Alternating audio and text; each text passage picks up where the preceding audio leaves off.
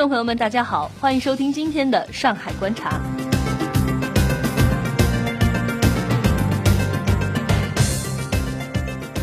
今天我们来聊一聊《沙尔利周刊》。在恐怖袭击中劫后余生的《沙尔利周刊》十四号照常出版。由于供不应求，本期发行量将提高至五百万份。而头版上先知的漫画形象不改讽刺本色，再次引发欧洲舆论热议。位于也门境内的基地组织阿拉伯半岛分支十四号则发表声明称，宣称制造了《沙尔利周刊》恐怖袭击事件，旨在报复这家讽刺漫画杂志刊登先知穆罕默德漫画的行为。虽然包括主编和漫画家在内的十二人死于恐怖袭击，但新一期的《沙尔利周刊》仍将讽刺进行到底。封面上流泪的穆斯林先知手持“我是沙尔利”的牌子，漫画标题为“一切都将被宽恕”。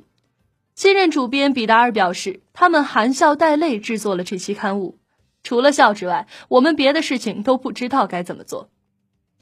发行当天，巴黎不少市民早晨五点左右就涌向书报亭排队购买周刊，到了七点左右，大多数报刊亭的存货已经销售一空，四百多份周刊。开门十分钟就被抢购一空，店主这样告诉了当地媒体。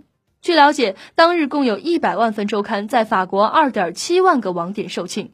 面对供不应求的局面，发行商很快回应，后续每天将发行五十万份，总量提高至五百万份，而原本的发行量只有六万份左右。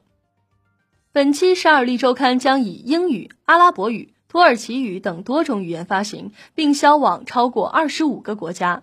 比利时定于十五号发售两万份，但记者走访布鲁塞尔市区多家报纸、杂志店时发现，本期周刊已经被预订一空。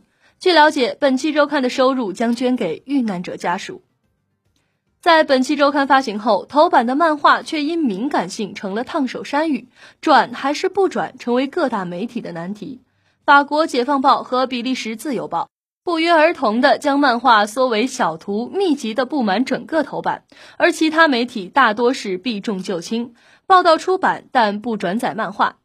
英国广播电视台、每日电讯报和卫报等诸多主流媒体的网站上，并未将漫画全图醒目转出。另据报道，法国知名讽刺性周报《鸭明报》十四号表示，在沙尔利周刊遭受恐怖袭击的第二天，报社收到一封电子邮件的死亡恐吓信。《鸭明报》创建于一九一五年，以发表政治和商业圈独家新闻和关于丑闻的调查性报道出名，发行量接近五十万份。